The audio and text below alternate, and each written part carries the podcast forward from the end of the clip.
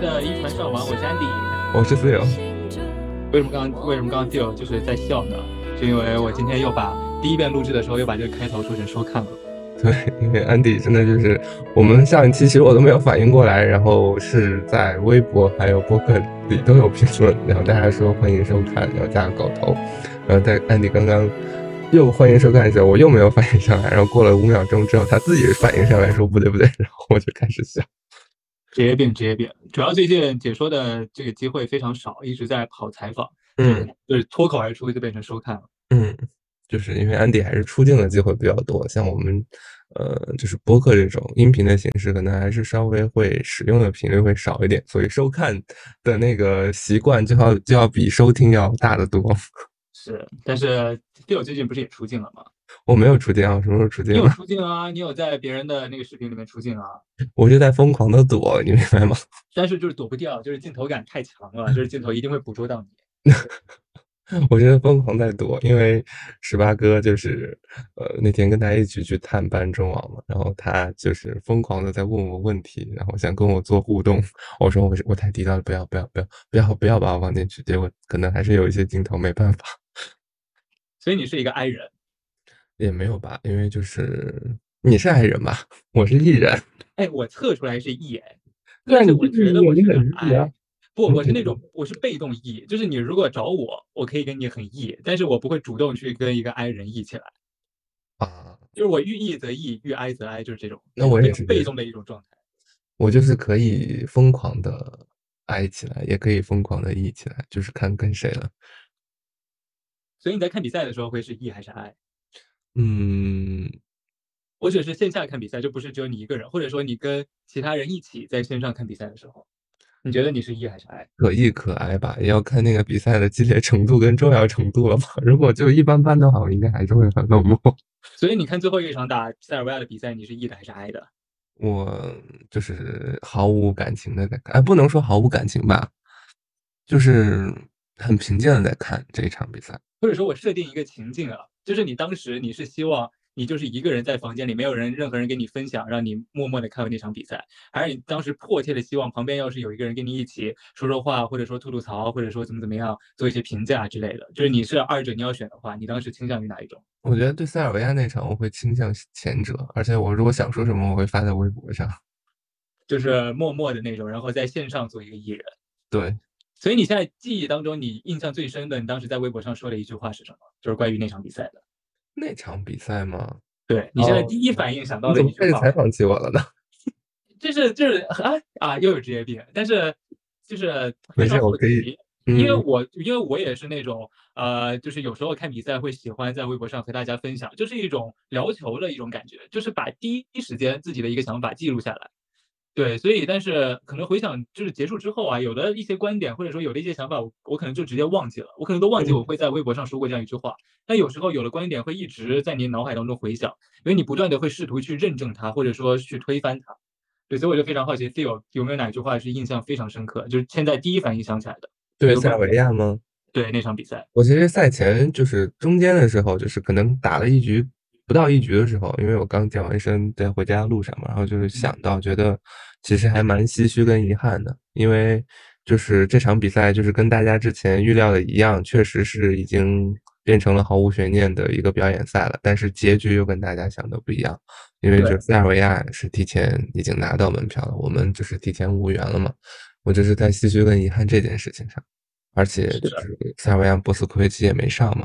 对，所以就想着其实还确实还蛮遗憾的，虽然最后赢了。但是可能就是说，呃，这场比赛胜利还是很重要的，因为是需要姑娘们拿一场胜利，不管对手是谁，不管对手状态如何，不管对手上没上谁，我觉得这场胜利都是很重要的。对，其实无论是排球还是网球比赛，尤其是你处于一个连败的状态之中，能够有一场胜利是非常关键的。对，因为它如果你一直连败的话，它很容易形成一种恶性的循环。对，就会自我否定、自我否认。就我我觉得就是这个，就是大家都可以。去换位思考，可以共情得到的一些。对，对你就好像我，如果我自己在外面打球，或者说什么怎么样，一个晚上然后结束，我如果就是假如说我一晚上打七场球，七局球，第一场赢了，然后后面六场都输，然后晚上回去就在地铁上会非常的难过，就一直回想这个事情。但是如果我前六场都输了，然后最后一场赢了，我反而会不那么难过，因为我甚至觉得我好像是在进步的，或者说我当时是有那种胜利的喜悦的。所以嗯我觉得最后我们是带着一场胜利结束了奥兹赛，然后没错再之后再来到杭州去打亚运会。我觉得是，其实可能对于塞尔维亚队来说，这场失败对他们来说，可能他们觉得无所谓，嗯他会扣积分，但是他们是可以接受的。嗯对，但是我们最好的情况就是能够拿到一场胜利，既有积分，又能够回一些信心，这对我们来说是一个非常好的一个局面了。嗯。赛后我也看到就是现场一些视频嘛，就大家说嗯这场比赛啊，赛后就是相当于是两边都很开心，就塞尔维亚在开心的庆祝自己拿到哪个奥运会的门票，然后再对吉祥物还有什么全队在拍照，我们也是也比较开心，因为就是拿到了一场胜利，就是以一场胜利结束了奥组赛的征程。是的，就是两边都达到了自己在那场比赛之前的一个期待。没错，嗯，那我们还是简单聊一聊这次奥组赛的整个过程吧。嗯，嗯，安迪先来聊聊说说呗，因为你好像一直在杭州，我不知道你有没有几场比赛全都就是比较投入的那种去看。我基本上有关注，然嗯。后呃，我是就是打塞尔维亚那一场是从头看到尾的，其嗯。他的就可能是断断续续的看的那种。对，然后呃，反正在我的印象当中啊，就是整个奥兹赛的一个进程，就是一上来意料之中，嗯。然后突然一场失利之后，一下子就打乱了所有人的一个期待，所有人的一个，我觉得甚至打乱了球员和球队他们的一个期待，嗯就是可能没有想到这个失败真的来了。嗯所以并没有做好一个呃准备，就是一下子整个脚步都被打乱了，就我们一下变成被动了。我觉得嗯这也是可能是后面几场比赛失利的一个原因之一吧，就是它会影响到你后面的发挥。没错。就是可能在我印象中，就我的一个想法，就如果我们呃在我们第一个输的是加拿大，对吧？对，就是我们如果打加拿大那一场是打塞尔维亚，那场输了，我觉得都不会像输加拿大一样这么严重。嗯就是你可能觉得，就是所有人，我不知道球员们或者说球队自己怎么想的，但是至少，呃，我和一部分的球迷都是认为我们是可以接受输塞尔维亚，然后其他球队全胜，这样我们和塞尔维亚携手出线。嗯我觉得这是一个虽然没有做一个技术统计或者说是一个呃投票，但是我觉得这是一个可能比较多数人所想到的一个情况。嗯，所以一旦你输给加拿大的时候，整个的一个这个就乱掉了，就是你是没有意料到的一个失利，你就会最后变成，呃，我举个例子，就我刚突然想到，有一点像我们在里约第一场打荷兰那种状态。嗯就是我觉得我们里约小组赛打得不好，很大一个原因之一就是第一场打荷兰输了。是的，而且是因为当时想的。是那个球那个组里面，我记得当中啊，就是好像是打阿根廷，对吧？没有阿根廷，是波多黎各。啊，对，打波多黎各，对不起，嗯说错了，就是打波多黎各。当时那个组，我记得当时的一个微博上的一个舆论啊，就是包括世界排名，觉得那一组相对较弱的是荷兰和波多黎各。还有意大然后觉得利，你年的意大利也很，当年的意大利也很弱。对，但是当时意大利排名是高的，然后意大利其实在那个周期，你像世锦赛打的还是蛮不错的，嗯就嗯是会有那个期待值在的。荷兰其实在我印我印象当中是只有一六年开始突然一下起来的。嗯对，所以当时其实大家更多觉得的是，就哪怕荷兰起来了，我们也觉得我们不一定会输荷兰，因为我这个周期多厉害呀！世锦赛拿了亚军，世界杯又拿冠军，对，觉得我可能跟你塞尔维亚稍微要掰一掰腕子，对吧？嗯我跟你美国就是老是输你，我可能能够接受输你，但是你荷兰输我们是没有预料到的，嗯就造成你后面就是根本交不上手的一种状态。嗯就是你打你打那个塞尔维亚和美国，你输是根本是脆一败的那种，是你根本没有任何赢的希望或者说可能性在小组赛当中。嗯对吧？所以你拿了，然后你又通过自己的努力赢下了巴西之后，整个的那个状态就回来了。所以你哪怕是打了同样的小组赛对手，你也会打出完全不一样的结果，不一样的状态。嗯而这个和这次的奥斯赛有一点点相似，就一上来输了加拿大那场之后，就觉得有一些没有想到，对吧？你包括后面打荷兰，其实你不是说就是完全打不过，你我们是有机会的，我们甚至摸到了赛点，但是就是这样，就是会受到前面的一个影响，到后面你赛点的时候也是会受到影响，就没有打下去，然后最后被翻盘被逆转，就变成了一个恶性循环。然后我们现在又通过赢了塞尔维亚之后拿到了这场胜利，拿到了这个积分，我觉得是对来杭州重新开始一个新的赛事是非常非常有必要的一个事情，非常非常好的一件事情。嗯自由觉得呢？嗯，整个奥兹赛，反正我感觉我的整个心情就是跌宕起伏的。就前其实我觉得第一场我们是打谁来着？我已经不记得。第一场是打乌克兰，对，打乌克兰。然后我们感觉其实打的就是磕磕绊绊，三比零赢嘛。然后但是感觉打的磕磕绊绊的，我感觉是到捷克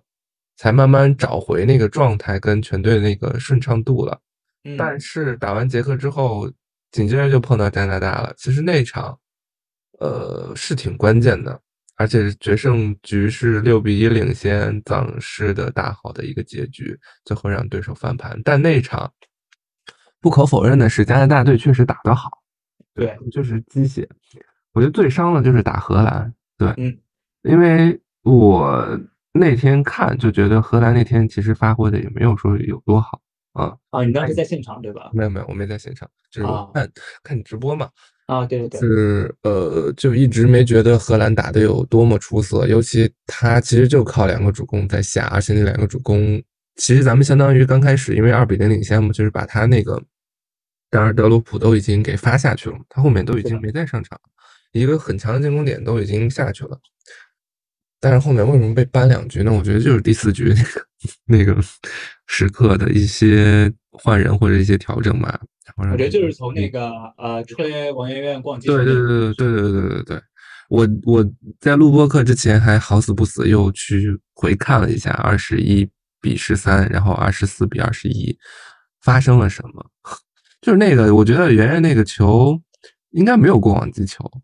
不一定不好说啊，是吧？我觉得有过网击球的嫌疑，嫌疑是吗？对，就我觉得那个球不能把它就是贸然的说成是一个误判。嗯，但是就这个球属于可判，确实没有对吧？就是他球确实没过来。嗯，而且这个球，呃，怎么说呢？就是也不算影响，但是就是很影响队员的心态。我觉得，就是从比分上来说，其实是无关大雅的，因为咱们已经领先很多了。嗯，然后又是在涨分的一个状态下，然后让对手追到二十三比二十一，然后我们不是叫了个暂停嘛？然后完了之后。荷兰队四号位其实是进攻失误了，咱们拿到的赛点。然后那个时候呢，小雨轮到后排了，就小雨去发球了。小雨发了个球过去，然后荷兰队其实一传过网了，然后邓明宇和他那个主攻就进行争球，然后没争过。呃，然后下面是他们好像是打了一个后攻还是四号位的一个进攻，就是压线，就是那种绝直。对对对，那个后三，然后就是一个。呃，压了个压了个一个回手线，打到了蹭到了边线上。对，然后呢，就运气也没帮咱们忙，就是对，对我就觉得这整个奥斯赛的一个过程就觉得气儿不顺，你知道吗？就是感觉在主场，但是又没占到一些什么天时地利，呃呃人和这些东西。但是现场球迷也非常给力，就是觉得在赛场上的一些因素好像没有占到很好的一些运气，就感觉对手真的拼的特别厉害。我是没想到加拿大防守那么厉害，还有打多米尼加的时候也是，就感觉他们那个防守跟打了鸡血一样，就什么咱们的一攻球都能下去。这个我觉得后面去讲，然后继续是说荷兰那个，嗯，那个换人我不知道安迪怎么看，就二十四比二十一的时候，轮次我已经告诉你，当时是不是已经聊了那个了？那个没有，那个是加拿大之后我们录的啊，还没有荷兰的。那我就加拿大那期，其实我们还觉得，对我们还觉得后三场其实好好打是有机会的。嗯，就是我的想法啊，就是我如果站在一个啊去理解蔡指导的那个份上，嗯，我觉得他希望的就是来一个非常完美的到位一传，然后我丁霞和郑义兴打一个你从来没见过的一个战术，直接拿下那一分。嗯，就是我想象当中的他。的那个期待的一个情况，嗯，但是就是这个换人直接导致的是我们一传阵型的改变，嗯，造成连着两个一传出现失误，嗯，造成就是错过那个非常好的机会，嗯，对，就变成了一个这样的一个连锁反应，对，而且我觉得就是那一局或者是那一分球吧，其实就影响了我们整个奥兹赛的一个走势，就是有时候呃。关键的比赛或者要命的比赛上，可能转折点就是那一分，或者就是那一个动作。对，然后我觉得我不知道，因为我没有算啊，就是我没有算那个换人次数。嗯，我不知道最后其实你丢了两个一传之后，其实你可以把龚佳宇和刁丽宇再换回来，哪怕是两个攻。嗯，对吧？但是我不知道那个当时是没有想到这一点，或者说就是准备不换，再赌一把，还是说就已经用完了那个换人次数，不能再换回来了。后面好像用吴梦洁，呃，用王王云璐又把那个吴梦洁换上来了，换下来。但你是要换两个人，我就我因为我没算这个东西，所以我不我不知道他是我次数还够不够。应该是没有了，应该是没有换人次数了，就应该不能满足两两人次换人了。就不太确定，就大家如果就是那场比赛赛后有研究这个东西的话，也可以在评论区跟我们说一下。嗯就是我和 Theo 是没有去研从这一方面去研究东西啊，嗯，但是确实那个就是完全让对手起势了，就是那个状态。对。对手起势而咱们这边心理落差一定会非常大，因为已经二十四比二十一了，就觉得怎么样能手拿把掐，这这一场肯定全取三分。我当时微博文案都写好了，我觉得就是可能那口气就松下来了，就觉得啊，我已经赢了那个那个感觉。对，而且那个一传阵型也确实就是也很邪乎，就是嗯，就是妹妹先飞了一个之后，然后然后就是又紧接着荷兰队又发了一个擦网嘛，擦网运气球，就是哎，真的就是你现在复盘去来说的话，感觉就是感觉这次就是气儿不顺，就是不像 VNL 那的时候怎么打怎么都有。这次就是感觉有时候很多一攻球，一传接的很好，二传其实组织的也挺好的，然后一攻下去打的也特别好，但是就被防起来了，然后对手再组织反击，那多了之后，可能有些队员就是心里不是特别稳的，或者是对自己特别自信，那可能就开始怀疑了，一怀疑可能就会出现起伏。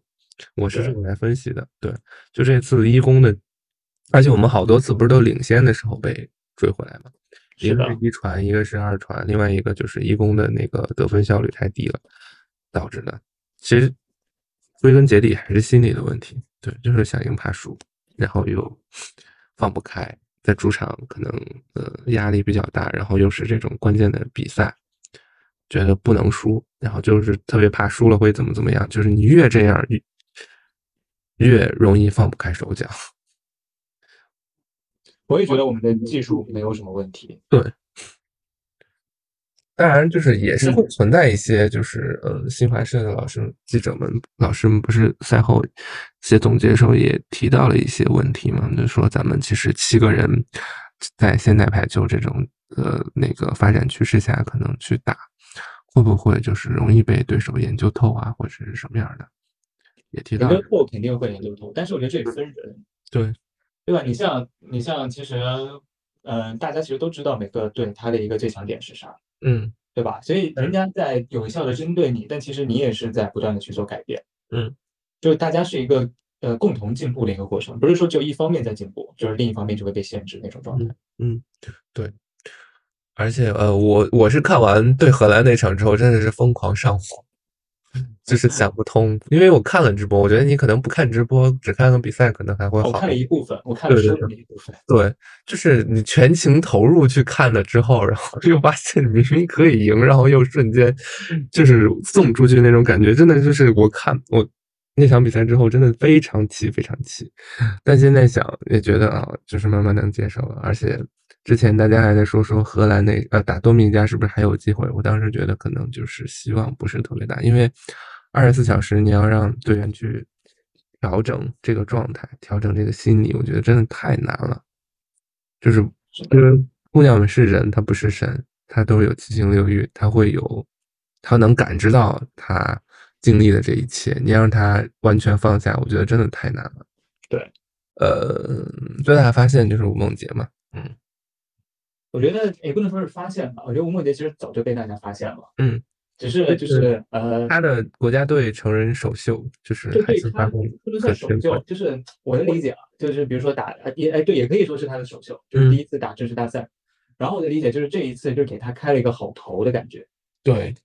就是他可以知道，就如果说我是一个新队员，我第一次上成年的国家队去打一队的最重要的比赛，嗯，我是没发现，哎，我好像还可以。对，这是对他的一个肯定，这点我很认同。对，这就是就是发现，哎，就是不光是我们观众、球迷或者说教练组发现，哎，他好像是可以。重点是他自己能够承认自己，哎，我好像还可以。嗯，所以他才能够就是有机会继续往上。如果他一上来第一场比赛就打得特别烂或者怎么样的话，他也会陷入一个自我的否定当中。嗯，所以哪怕你外人给他找补，或者说啊，他是年轻队员，他上去犯犯点错是正常的。他我觉得他自己不会原谅自己，嗯就是他不会给自己找这样的借口，说啊我是年轻队员，所以我就应该犯这样的错，因为每个人都是有上进心的嘛，对吧？所以我觉得这对他自己来说是一个非常好的一个呃好的一个经验的积累。他就知道我怎么样打能够去得分，或者说去呃展现自己的能力，他就有这样一个成功的经验。嗯对他没有积累什么失败的经验，他可以积累自己成功的经验。当然也是给他提了一个醒，就让他知道他自己的遗传确实还有非常大的问题。嗯哼，对。但我觉得他整体顶的还行吧。我觉得唯一比较遗憾就是打荷兰那场，他那个小斜线没切下去，就是切太用力。对，这也是这也是他的问题对，这。对需要去根据就是场上经验呀的一些积累啊、技术运用啊什么，这其实阅读比赛能力都是需要就是经历这些比较呃大的比赛去提炼和提升的。是的，嗯。那我们展望一下亚运会。嗯，其实我觉得，哎，就是奥兹赛没拿到，确实还蛮遗憾，但是也只能往前望。就包括球迷，呃，嗯，可能也就是包括球员自己吧。当时大家都想着说是看到分组之后，应该是没什么太大问题。但是现在既然已经是这个结果了，我觉得大家就是接受，然后慢慢的去调整，就是该复盘的复盘，该呃做人员变换就做人员变换，该补强位某些位置的就补强某些位置，就是也不算一件坏事吧，就是可以让自己清楚的认识到队伍还能还遇到哪些问题，比如说心态上呀或者什么的。然后亚运会怎么说呢？我觉得可能只要队员心态或者是技术发挥、伤病这块没有太大问题，我觉得呃还是问题不大的，嗯。因为这次也就只有泰国女排派了一队来参加嘛，对，韩国也派了一队，但其实韩国一队对咱的那个威胁不大，是吗？肯定的。韩国一队好像，嗯，这两次回来了，每次都能在中国女排手上拿下一局呢。但是就是就是因为韩国队你你前前两天打太烂了，嗯所以他现在拿下一局，你就觉得哇他已经不错了。但是我嗯，觉得你正常来说，你不应该是对他有这样的一个标准的。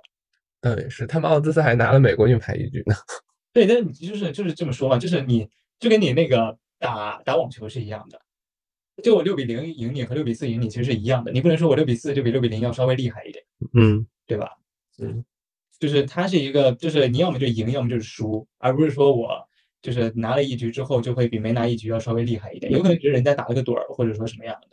尤其是你你比赛，你从零比三到一比三，我觉得是比较好实现的，但你要从零比三变成三比二，甚至是三比零，是一个非常大的鸿沟。嗯，是的，嗯，对，所以其实咱们主要的一个竞争对手就是泰国，没错。还有自己。嗯，就是自己的心态，然后还有拦防上面啊什么的。因为泰国队，呃，从今年开始确实打第二点会比较多一点。我觉得这一点就是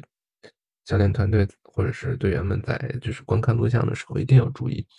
另外一个，咱们在这次奥兹赛上，虽然有时候拦网表现也不错，但是我觉得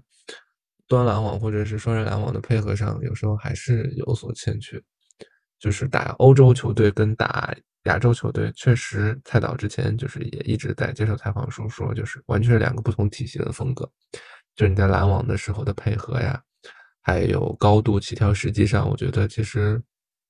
都是需要去做一些调整的。他们可能就是泰国的攻手们可能会更会接手，更会那个什么，就一定要注意别被他们打，就是接手打打嗨了，这样就是一个是自己心态容易崩，另外一个也容易让对方打出自信来。就只要做好做好这点，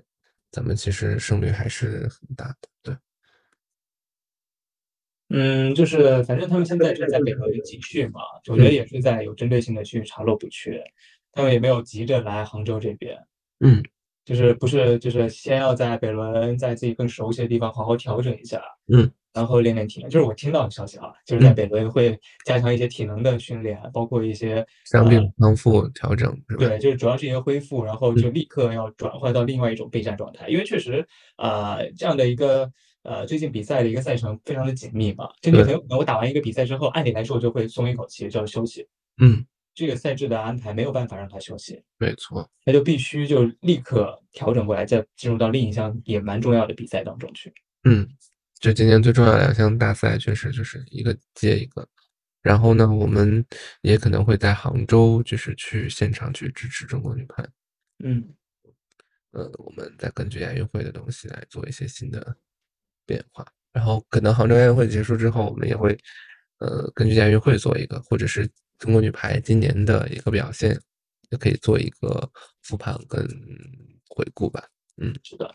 嗯，那接下来其实还有网球的部分，我们可能后面也会有做一些新的尝试和内容。因为呃，明天中网就开始了。对，就是中网跟上海大师赛，呃，两项比较大的，就是级别会比较高一些赛事，呃，就相继要揭幕了。呃，当然，中国赛季就中国网球赛季，其实已经在上周已经陆陆续续开始了。我们也看到，就是有一些媒体跟 KOL 们嗯发了一些内容，非常有趣。我们后面也可能想做一些关于这块的内容。嗯，是的，嗯，那我们也期待队友在前方给我们带来。一些第一手的资料，第一手的内容。嗯，你在杭州也是会有的呀，上海应该也会有吧？嗯，努力。我也明天先先我也努给力我们和朱琳还有张志臻加油。我也先努力，对，让那个我们中国队团队亚运先好好打。嗯，是的，嗯然后我们这期也是忙里不能说偷闲，但是就是 我觉。得偷闲这个东西不太对，所以我卡住了。对，就是挤时间，呃，录了一期，就是还是想聊一聊就是，也想给球迷宽宽心，因为我们自己可能也花了一段时间来调整这个事儿，就是觉得大家就是不管怎么样，我觉得还是要支持支持我们的团队，因为，从各种因素或者什么来说，其实大家今年其实还是表现不错，当然有一些呃不足的地方，我相信教练团队或者什么也是能看到的，嗯，对，对，所以就希望姑娘们亚运会能取得一个好成绩，嗯，应该可以对。那我们这一期就今天就到这儿，因为很晚了，真 的很晚，现在已经十二点多过了。嗯，然后我们下期见吧，那下期再见，嗯，拜拜。拜拜。